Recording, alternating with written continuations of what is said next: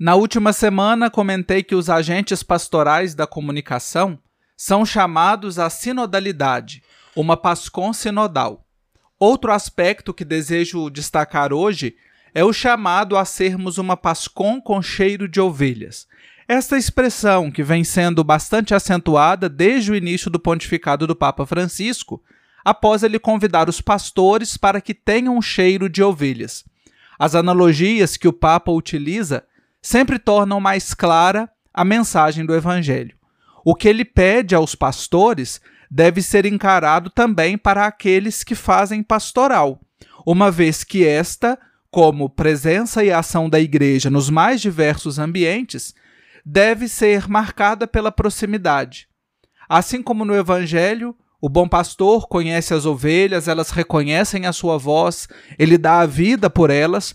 O agente pastoral da comunicação também deve conhecer as outras ovelhas que fazem parte do mesmo rebanho. Uma pascom com cheiro de ovelhas é aquela que se integra na vida da comunidade com todas as forças vivas existentes, pastorais, movimentos, organismos, serviços, e busca caminhar junto é triste quando nós vemos os grupos de PASCOM que ficam distantes da realidade pastoral, sem envolvimento, sem integração.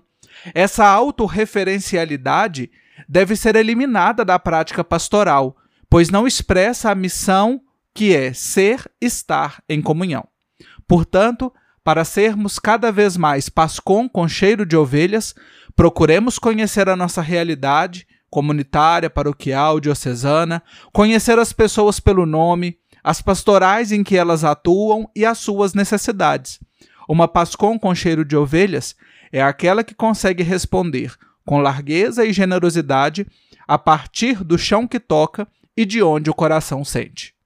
A você, ouvinte do Jornal Brasil Hoje, um bom dia e uma excelente semana.